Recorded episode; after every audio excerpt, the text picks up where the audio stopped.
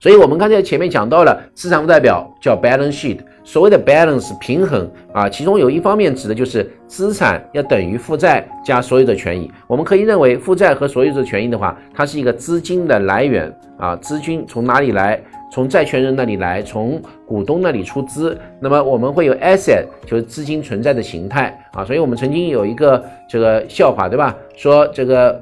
我们平时买买买，其实没关系，为什么呢？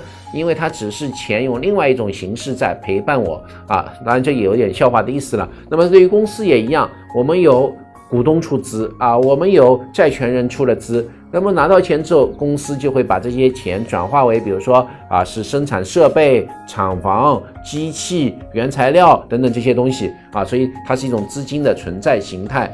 那么资产始终要等于负债加所有的权益，因此我们把这张资产负债表叫成 balance sheet 啊，balance sheet。但这 balance sheet 的话，它体现的是 financial position，它是一个财务的状态，它其实是一个存量。它体现的是一个时间点，a point of time 啊。那么在报告里面，它应该是左边是资产，右边是负债和所有者权益。负债和所有者权益相当于是一个资金来源啊。那么资产的话是一种资金的存在形态啊。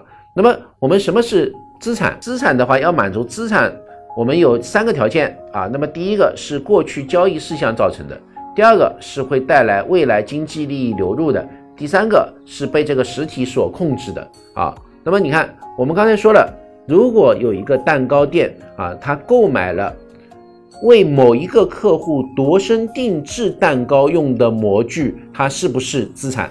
那它就不是资产。为什么？因为这个模具是为现在的某一客户度身定制的，就意味着以后这个模具是没法用的。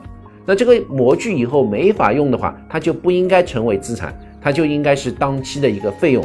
那么反过来说，如果我这个蛋糕店购买的是一个通用型的模具，也就是说这个模具以后还能持续在用，那它就应该成为我的资产。为什么？你看，满足三个条件：过去交易事项，因为我刚昨天去买来的模具，昨天去买来的模具；第二个，这个模具在我手里啊，被我所控制的啊；那么第三点啊，它是可以带来未来经济流入的，因为我可以以后为我的客户去做蛋糕嘛。啊，所以这个时候你就可以把它作为资产。